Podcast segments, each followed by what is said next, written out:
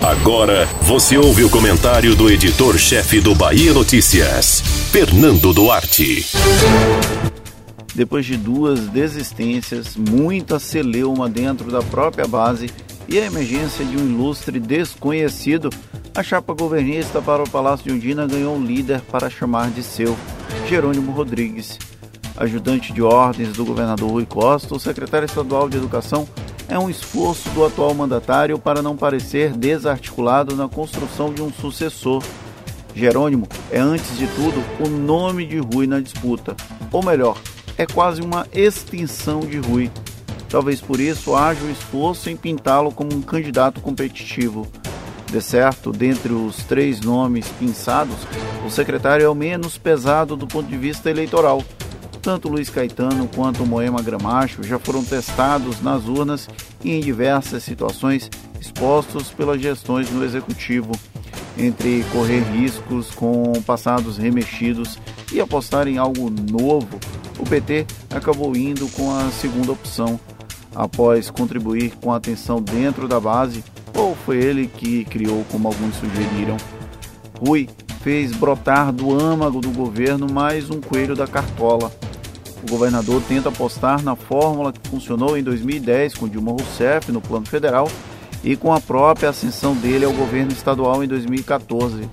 Figuras pouco expressivas que lograram êxito, mas ancoradas na força dos padrinhos políticos. Para 2022, Rui espera que a fórmula se repita, apostando ainda no efeito Luiz Inácio Lula da Silva e a onda vermelha. É muito bom quando a inspiração se limita a bons momentos Porém, nem tudo são flores em situações como a atual. Vide a própria experiência do PT em Salvador há dois anos. Rui tinha sido reeleito com uma esmagadora maioria de votos, inclusive em Salvador.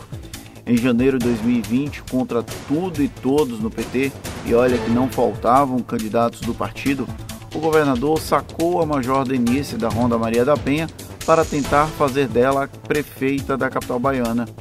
O resultado já sabemos.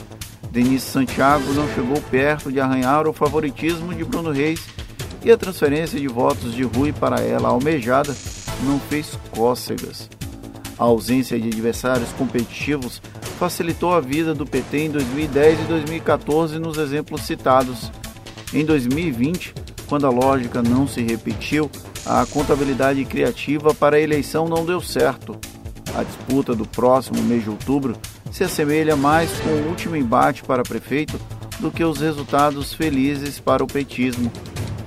A Semineto não só é um candidato competitivo, como se consolidou como favorito após tanta fragilidade exposta pela inabilidade política dos envolvidos no processo de construção da chapa majoritária governista. E olha que a equação do progressistas não está totalmente solucionada o que pode ser uma dor de cabeça extra para o grupo. Jerônimo pode até vestir a roupa de candidato. Resta saber se a vestimenta de governador vai caber ou se a população vai querer que ele a vista. Já o governador usou bem a fantasia de Saci e conseguiu dar alguns pulos para resolver o problema que ele ajudou a criar. Você ouviu o comentário do editor-chefe do Bahia Notícias, Fernando Duarte.